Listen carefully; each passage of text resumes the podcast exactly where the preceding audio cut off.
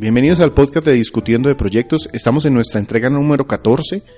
Conmigo, Juan Sebastián Gómez. ¿Qué más, Víctor? Oscar, buenas noches. No me presente a Oscar antes de que yo lo presente. Oscar Izaza. Buenas noches, Juanse. Hola, Víctor. Y Víctor Dalos, quien les habla. El día de hoy yo traigo un tema que creo que había quedado de algún podcast anterior y era el de reuniones efectivas.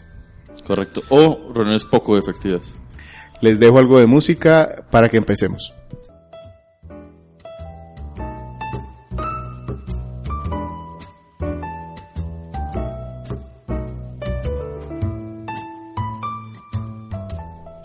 Música de bensound.com.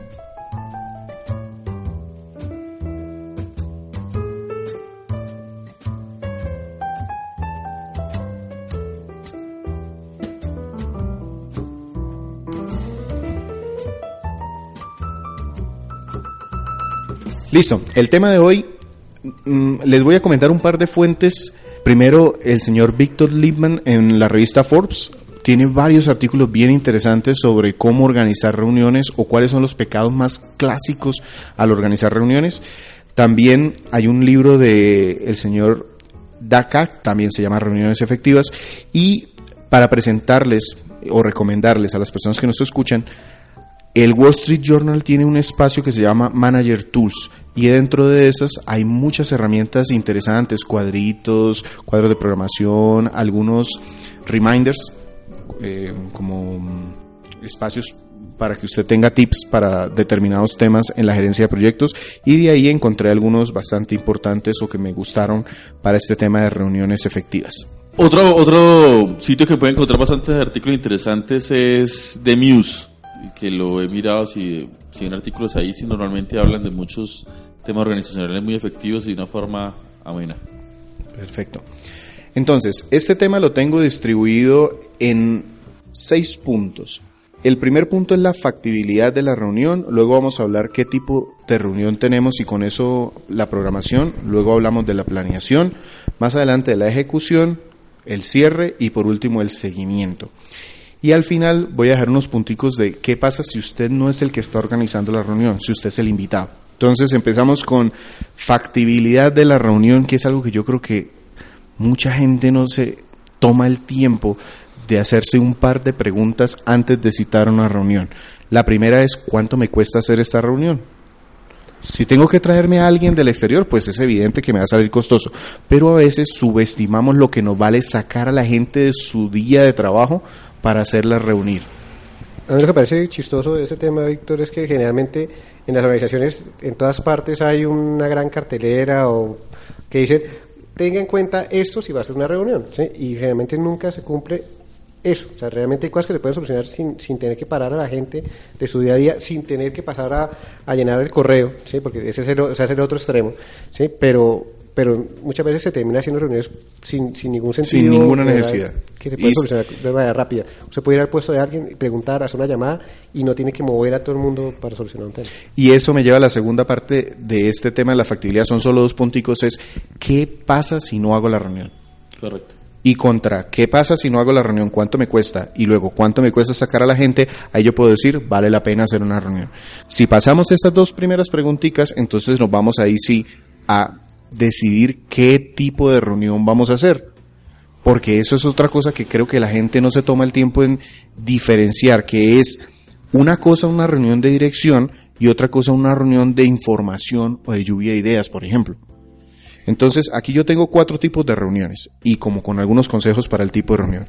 Primero, si es una dirección, una reunión para dirección, para dar una orden, para dar una directiva dentro de algún proyecto que tenemos, ¿será que si hago eso que, dijiste, irnos al puesto de la persona que realmente va a ejecutar el trabajo y pararnos con él 5, 15 minutos a conversar, ¿no será más efectivo que reunir a un equipo? Entonces, una reunión de dirección máximo debe tener cuatro personas o cinco personas y que dure 15 minutos porque es una directiva lo que vas a dar. Sí, y el valor agregado de que estén todos al tiempo es pues, que todos van a tener la misma información y entre informados. ellos pueden preguntar si hay algún tema de, del trabajo de, de equipo. Pronto, si voy al puesto de cada uno, Pero- no es lo mismo, ¿no? Pero es que eso es ot- otro tipo de reunión. una reunión, por ejemplo, de solución de un problema. Ahí sí ya vale la pena que yo lleve un grupo de siete personas, por ejemplo. Cuatro a siete personas. Y ya puede durar más de los 15 minutos, porque es consultar, ver si hay algún tema que no tenemos o ver de pronto los puntos de vista de diferentes personas involucradas en el, en el em, diferentes personas del equipo con diferentes proeficiencias o, o Sí, con, diferentes puntos de vista. También lo que llama una vez un taller, ¿no? Cuando es como crear algo. Cuando es crear, por ejemplo, eso es para crear un plan o para generar una estrategia. Ahí, de cuatro a siete personas. Menos de cuatro personas, usted está dejando algún punto de vista por fuera. Más de siete personas, de pronto es difícil ponerlos de acuerdo en crear un plan. Luego tenemos las reuniones de seguimiento y control. Hay que tener siempre resúmenes, tener indicadores previamente definidos, hacer seguimiento a los planes de trabajo. Ahí sí pues depende de qué cantidad de gente necesita usted que le reporte resultados. Pueden ser 15 personas, pero deben tener claro a qué van, qué resultados son los que van a reportar. Ya en esas reuniones con tanta gente también se pone eh, en tela de juicio, digamos, si necesitamos que todos estén ahí todo el tiempo, todo esto, que es lo que además nos desgasta en una reunión cuando nos encontramos que, que no estamos, digamos, recibiendo ningún aporte y estamos perdiendo el tiempo. Entonces ahí es donde empieza a haber esos tipos de, Hay reuniones que son para perder el tiempo, entre comillas. Y este es el último tipo que tengo, que son las reuniones de información, de comunicación interna, de presentación de temáticas, de lluvia de ideas. Si ustedes pueden darse el lujo en su organización de tener reuniones de ese tipo, ténganlas, porque eso les permite integrar el equipo. Pero ustedes saben que van a eso. Van con un grupo grande a intercambiar ideas, a presentar una temática. Entonces, lo primero es defina qué tipo de reunión va a tener. Y con eso empezamos ahí sí con la siguiente etapa que es la planeación. Otra también, pues antes de pasar al siguiente y pues entrar de fondo a la planeación, es, es ver que pues todo el mundo no es indispensable para la reunión, ¿no? O sea, mm. escoger como el, o sea, lo estrictamente, porque todo el mundo tiene una agenda ya determinada y muchas veces usted va a plantear una reunión y va a obligarlo a usted dejar algo, ¿sí? Eh, que realmente puede que no le esté aportando ningún valor. esa parte, pues pensar muy bien realmente quién es el que necesita usted para la reunión. Porque ahí es donde viene la planeación entonces. En la planeación son las cinco preguntas, la W que siempre le ponen a uno en todos los libros. Primero es que definir su reunión debe tener un título que todas las personas entiendan. Van a reunirse para tratar este tema. Luego, ¿para qué se reúnen? Ese tema ustedes van a definir algo o van a tomar una directiva que comentabas. ¿Quién? Para cumplir ese objetivo, ¿quiénes deben estar en la reunión? Y si puede estar, ¿no? Porque es que también a veces pues, se, quiere ubicar a todos los interesados, pero de pronto con, un par. Porque ahí viene el cuándo. Entonces hay que mirar las agendas de la gente. ¿Cuándo la puedo hacer? Cuando efectivamente estas personas que son indispensables pueden estar. Pero esa la agenda, antes de, cruzar, también es un problema porque muchas veces te van programando reuniones y cuando vas a ver, ya tienes todo el día programado y, pues nunca se contó con que tenías más cosas para hacer. Aunque las tengas muchas veces en el Outlook, por ejemplo, en, donde yo trabajo actualmente, la idea es que todo el mundo se programe en el Outlook para que uno sepa si está disponible o no. Disponible. Y aún así te van muchas veces programando cosas en las que pues, le tocó empezar a declinar porque... Pues, pues el Outlook también tiene la opción de que tú puedes enviar una reunión que se superpone con otra y la persona puede decidir cuál de las dos es más importante. Y si tú eres quien está, digamos, que dando las prioridades a los temas, pues muy probablemente tú puedes decir cuál de las dos realmente. O consultar con la persona que necesito antes de, de, programarlo. ¿sí? Ese es otro tema. Lo complicado es ahí, ahí, del cuándo importante que pues vayan las personas claves, porque también una reunión en la cual no va la persona clave, pues es una pérdida de tiempo para las personas que van a asistir. otra reunión después. Mm. Y un tema que a veces, pues digamos que todo el mundo lo, lo contempla porque pues, se tiene que contemplar en dónde se va a realizar la reunión, pero a veces no se contempla que ese sea el espacio ideal para hacer una reunión. Me han tocado unas reuniones de 15 personas en la oficina de alguien que no tiene capacidad para más de cuatro. Entonces, las nueve personas que quedaron de pie no ponen cuidado, sencillamente se salen, van, vienen, eso no sirve. Totalmente, y también el sitio debe tener con unas mínimas características logísticas. A veces uno no lo, ve, lo importante, pero pierde mucho tiempo cuando el video no funciona, cuando no están las sillas, cuando no está, o sea, digamos, todo ese tipo de cosas eh, de menos tiempo impacten, pues mucho más efectiva la reunión. Hay reuniones que se pueden hacer en un comedor o en una cafetería. Si su reunión se puede hacer en una cafetería, hombre, hágala en una cafetería. Pero piénselo, tómese el tiempo de pensar si vale la pena hacerlo ahí o no. Yo aquí tengo cuatro punticos que vale la pena dentro de esa planeación. Primero, hay que definir roles dentro de la reunión. El de moderador es indispensable. Si usted es el moderador de la reunión, pues tiene que prepararse, tiene que saber cuál es su responsabilidad como líder de esa reunión. Saber que si se están desviando los integrantes de la reunión del tema, usted tiene que volverlos a traer acá. Si hay algún tema que se está saliendo eh, de proporciones o están proponiendo cosas que no aportan, pues sencillamente cortar el tema. Ese es su trabajo y aparte motivar a que todas las personas estén participando activamente cuando lo tienen que hacer. Hay otros tres eh, roles aquí, uno el de secretario, ese es el nombre que está en todas las partes, usted le puede poner el nombre que quiera, pero tiene que haber alguien que esté tomando nota de qué se está decidiendo en esa reunión, qué se está informando, qué responsabilidades quedaron y el moderador no puede ser el mismo que toma apuntes, porque él tiene que estar atento precisamente en encauzar la reunión. Correcto. El expositor, si es el caso de que haya un expositor, ese rol tiene que estar claramente definido desde el principio. Desde cuando se invita a esa persona, el que nos va a presentar el tema, si no es el mismo moderador, debe tener muy claro a quién se está enfocando. Y por último, hay un rol que a mí me gusta mucho tener aparte, que es el de relojero. El moderador muchas veces se le ponen muchos textos que es el responsable de controlar el tiempo, pero no es fácil que haga las dos cosas al tiempo. Entonces, el relojero puede ser ese que está llevando el tiempo y solo está pendiente de eso. Y eso también le da una gran mano al moderador. Cuando hay un tema que se está extralimitando, pues el relojero me está cortando, entonces yo como moderador tomo las medidas. No queda como algo impuesto.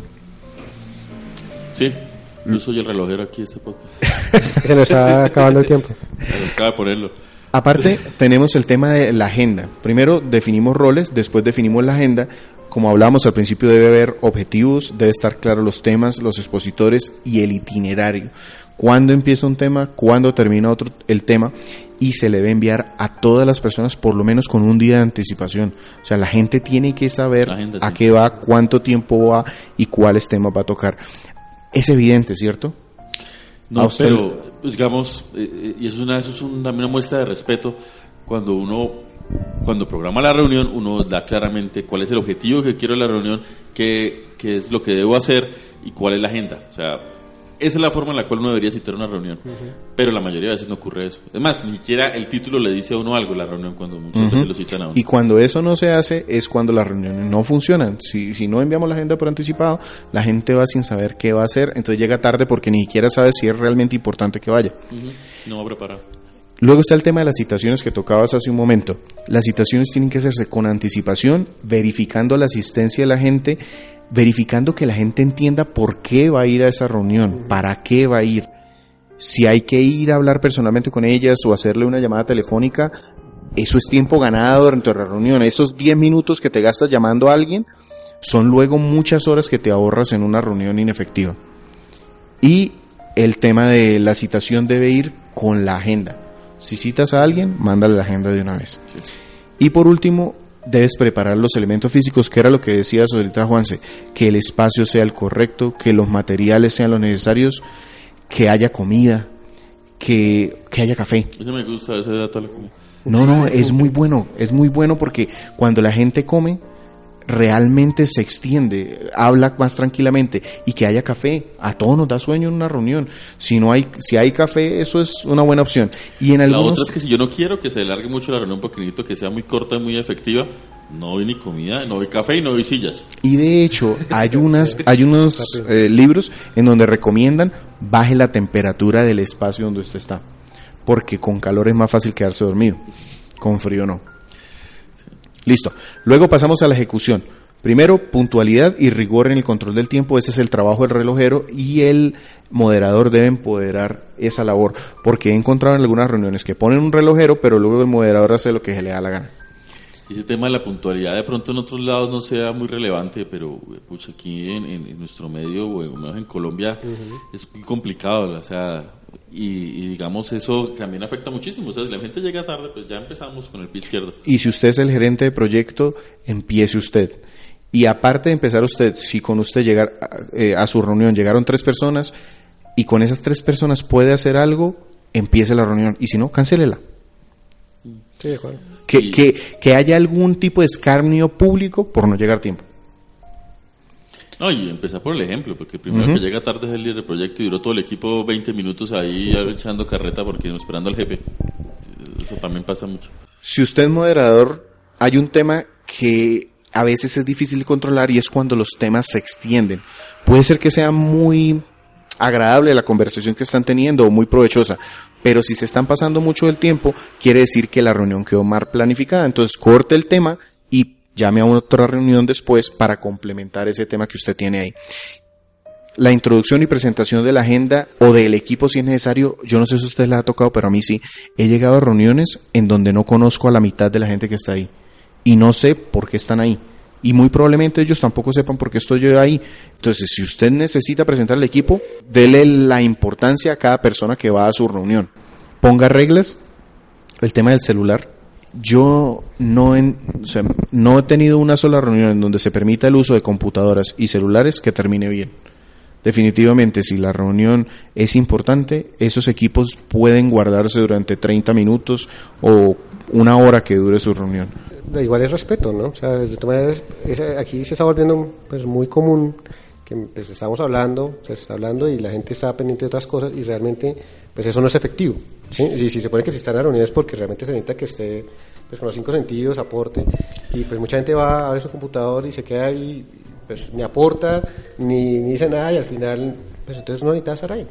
Sí, lo, lo que pasa es que también cuando está en una reunión que uno no debería estar ahí y es lo más ineficiente y nadie está moderando el tiempo y está en discusiones que no son prácticas, uy, pues al menos saco mi computador y aprovecho el tiempo para trabajar una hora. sálgase. ¿sí? Es que ese va a los tips al final. Claro. Si usted está en una reunión a la cual no pertenece, sálgase. Sí, esa debe ser la actitud.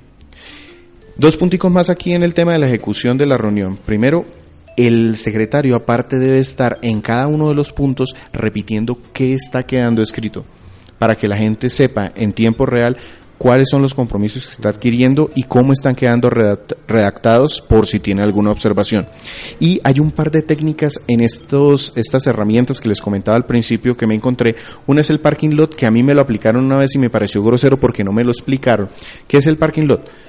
digamos que tenemos una reunión y estamos hablando de un tema X y alguien en el grupo se acordó de otro tema que es afín, que es muy importante y muy interesante, pero no es exactamente el tema del que estamos hablando. Entonces el moderador puede tener una figura que se llama el estacionamiento, en donde dice, mire, voy a poner su idea aquí y al final la discutimos. Cuando las personas se hacen conscientes de esa herramienta, ellas mismas cuando tienen el tema lo proponen y dicen, tengo un tema para el estacionamiento, es que eso es lo que me está pasando ahorita. Hay un tema muy importante, pongámoslo en estacionamiento y lo, lo discutimos al final o en otro espacio y no se olvida. Pero tampoco se desvirtúa la reunión. Y otro es el pre-wire. Pre-wire es, no es más que hable con la gente importante en su reunión antes de la reunión. Hay temas que son muy delicados. En una reunión yo puedo ir a tomar una decisión y yo ya sé que una persona puede tener una tendencia que me arruinaría la reunión. Vaya y hable con ella primero. De modo que cuando llegue la reunión ya tengan algún acuerdo y la reunión fluya mejor. De nuevo, es preferible gastar esos minutos antes de la reunión y no entraba una discusión que no lleva a ninguna parte. Listo. Paso al quinto punto que es el cierre. Definitivamente hay que recapitular toda la reunión allí en corto, agradeciendo a la gente y recordándole los compromisos. Porque si usted no recuerda los compromisos, sencillamente quedan en el aire. Definir un espacio para el seguimiento de los resultados de esa reunión. Eso puede ser una llamada telefónica, pero si usted va a hacer ese seguimiento así, pues déjelo claro. Si va a hacer otra reunión, pues déjelo claro también. Y por último, el seguimiento. Se debe enviar el acta. Parece evidente, ¿no? Pero a la mitad de las reuniones que yo voy, no me envían acta al final. La evaluación del cumplimiento de los objetivos por parte del organizador. Si usted organizó la reunión, usted tiene que hacer el seguimiento de que se cumplieron los objetivos de esa reunión, porque si no la reunión, si no, la reunión no nos sirvió para nada. Y por último, una retroalimentación informal con la gente. Una vez usted termine la reunión, salga y se toma un café con uno o dos del grupo y les pregunta cómo les pareció, si estuvo bien, si los resultados fueron, no fueron, si el tiempo está adecuado, si faltó algún tema. Eso da pie a que se organicen después mejores reuniones. Puede ser que se te estén pasando gente o que alguien no esté poniendo atención y ahí te das cuenta. Ahí quisiera acotar algo, Víctor, y es que ha pasado, también me ha pasado que muchas veces la persona que toma nota no está totalmente familiarizada con los temas que trataron. ¿sí? O sea, iba con eso la parte y terminó tomando nota de todo y se llevó una idea totalmente equivocada. Es decir, si no se hace ese, esa revisión final, finalmente, al final queda la mitad del equipo con una idea totalmente distorsionada de lo que se trató. Le llega un de acta quería. que no dice, o sea, Nada. uy, yo estuve en una reunión diferente. Así es. Sí, claro, ¿no? Y es que a veces, entonces, vamos con nombre propio. Entonces, si hay una persona que tiene su rol de secretaria o auxiliar administrativa o la niña nueva, entonces te toma la nota de la reunión. Y pues si usted no sabe del tema técnico, pues escribe lo que medio entiende y va bloqueando a ella al final. O si no toca una persona al lado explicándole, no, es que esto, esto es redacta, ta, ta, ta". Reuniones en las cuales sale el acta de una vez termina la reunión, para mí son lo ideal y, y el, el, máximo. Y es que se puede y eso es Pero qué difícil es hacer Sí. eso. Eso sí que es muy complicado. hacer un acta después es supremamente desgastante para la persona que lo tiene que hacer porque tiene que empezar a pensar de qué fue que hablaron, por qué es que está este punto aquí anotado, o no se acuerda porque lo escribió a mano y la taquigrafía no, no le quedó bien, entonces no se acuerda y le toca ir a preguntar a otro No, entendió. Pero, pero ese punto que cada compromiso que sale eso, volver a leerlo y que todos estén de acuerdo, puede ser bastante complicado, porque entonces no, redáctelo de esta forma, que yo lo quiero escuchar de esta otra, que es que mire que se nos entiende. En el tema de redacción puede demorar Ese también sí es- muchísimo. ese sí es trabajo del moderador. Se pueden poner unos, digamos que una frase simplificada o un título Pero, pero es que, Víctor, también Entonces cuando depende... queda el compromiso y yo tengo que hacerlo y tal, que entonces tiene que quedar muy claro Muy qué es lo claro. que yo quiero hacer o si no termino yo Y más cuando son reuniones de tipo contractual, donde hay Es- contratistas o contratistas, ese tipo de cosas ya- que ya implican algún tipo de responsabilidad adicional, llegar a ese punto es, es complejo. Pero entonces, ¿cómo hacemos para que al final quede un acta acordada y que la gente sepa a, a qué se compromete? No, no, hay que hacerla, ¿sí? y, hay, y hay que gastarse el tiempo en que todo el mundo quede claro, pero es muy tortuoso. Entonces hay que tener en cuenta un tiempo importante durante la realización de la agenda. O sea, cuando tú est- estés planeando la agenda, debe quedar un tiempo ahí en donde se estén dando la retroalimentación de los puntos. Somos, o sea, me gustaría, pero creo que todavía no he encontrado la forma perfecta de hacerlo. También depende mucho de las personas que participan y del ambiente que haya y que haya una persona, la que escriba las notas y que tome, que sea muy buena redactando, escribiendo, haciendo entenderme, porque es que también los ingenieros lastimosamente no son buenos para escribir Yo- ni para redactar, entonces terminan unos compromisos rarísimos porque también la persona que toma notas no lo entiende Mira, bien. yo alguna vez estuve en una reunión en donde el moderador a la persona que era la responsable del punto que tenía el compromiso le decía cómo lo tiene que escribir. Entonces la misma persona en ese momento decía, tiene que escribir que yo me comprometo a esto, esto, esto y lo otro en tal tiempo y de tal forma. Y al final, ¿quedó claro? Sí, ok, listo. Aquí quedó. Y Usted lo dijo así. eso puede ser una- Ujú, Esa es una Pero buena no siempre, forma. no siempre pasa. Sí, esa es una buena forma. Lo que a veces hace también, se hace también a veces es cuando se envía la- el acta, pues ese es el momento para que la persona alce la mano y me que quedó bien redactado, cámbialo tal. También se puede dar ese espacio, o sea, Ah, sí, claro. uno pero puede pretender que salga perfecto y todos firmemos y esto quedó piedra, sino que también hay un Es que eso es otro tema del seguimiento del acta. Cuando el acta se envíe, es responsabilidad de cada asistente leerla primero, pero que el moderador también haga el trabajo de verificar que lo que él envió se entendió. Aquí llevándolo a la dirección del proyecto, lo, lo que, lo que he visto y pero que hemos estado aplicando y que, ha funcionado es que pues generalmente para las reuniones que pre- prepare el director de proyecto, el acta, antes de socializarla totalmente, la chequea al director, ¿sí? Para ver si, lo- Sí. si quien tomó la nota entendió realmente qué era La reunión, necesidad del ¿sí? qué era director. lo que estaba buscando. Corrige, revisa el curso y ahí sí ya se, se socializa, porque muchas veces eh, la, persona que toma nota pues no está familiarizada con todos los temas. El, en la reunión del gerente de proyecto, pues él, él es el que tiene que estar. eh, conociendo Y eso todo. es algo que a los gerentes de proyecto a veces no les gusta. A todos no les gusta hacer reuniones, ¿sí? No, no, no les gusta eh, tomar las notas, no les gusta manejar. Y eso es una tarea 100% del, del Del proyecto, del gerente Sí. de proyectos. El que tiene que dirigir la reunión, el que tiene que direccionarla, el que tiene que tirar los objetivos que ese quiere que tener los resultados, el que pregunta al que no ha participado, oye, ¿usted tal qué opina? ¿Qué tal? A pesar de que hay un moderador, el líder del proyecto ahí es una figura muy Sí, importante. definitivamente tiene que estar al, al frente de la reunión para que tenga después los resultados que él necesita, porque si no, está contribuyendo a que se pierda el tiempo de la gente y a no obtener lo que él quiere. ¿Se han estado en reuniones en las cuales el líder del proyecto se la pasa chateando? Me ha tocado en una, el sí. celular Sí. y, y la reunión va a su curso como surja y salen cosas y Sí, pero ahí es en donde el moderador tiene que hacer algo. Si tú eres el moderador de la reunión, tienes que entender que ese líder de proyecto ahí que no te está poniendo atención en la reunión que tú estás poniendo, está haciéndote perder el tiempo. Y a todo el equipo. O sea, y a todo el equipo. Y, y ahí tú como moderador decides, o tenemos una mala reunión y perdemos el tiempo, o más bien paremos un momentico y le preguntamos al líder, si es el líder, si no eres tú el líder, pues que te dé guías entonces para ver cómo, cómo continuamos. De hecho, yo quisiera cerrar acá porque creo que ya me extendí un montón. Mi relojero no sirvió hoy. faltan dos minutos. Listo, entonces en estos dos minutos es qué pasa si yo no soy el líder del proyecto o no soy el moderador, si yo soy un invitado. Yo aquí tengo seis punticos y si ustedes tienen otros para que me los complementen. Primero, pida la agenda. No vaya a una reunión en donde usted, usted no tenga una agenda a la cual, eh, a la cual atenerse. Pídala. Sí, luego pues eh, pensando que pues no es fácil a veces pedirle al jefe muchas cosas, ¿no? ¿Por qué no?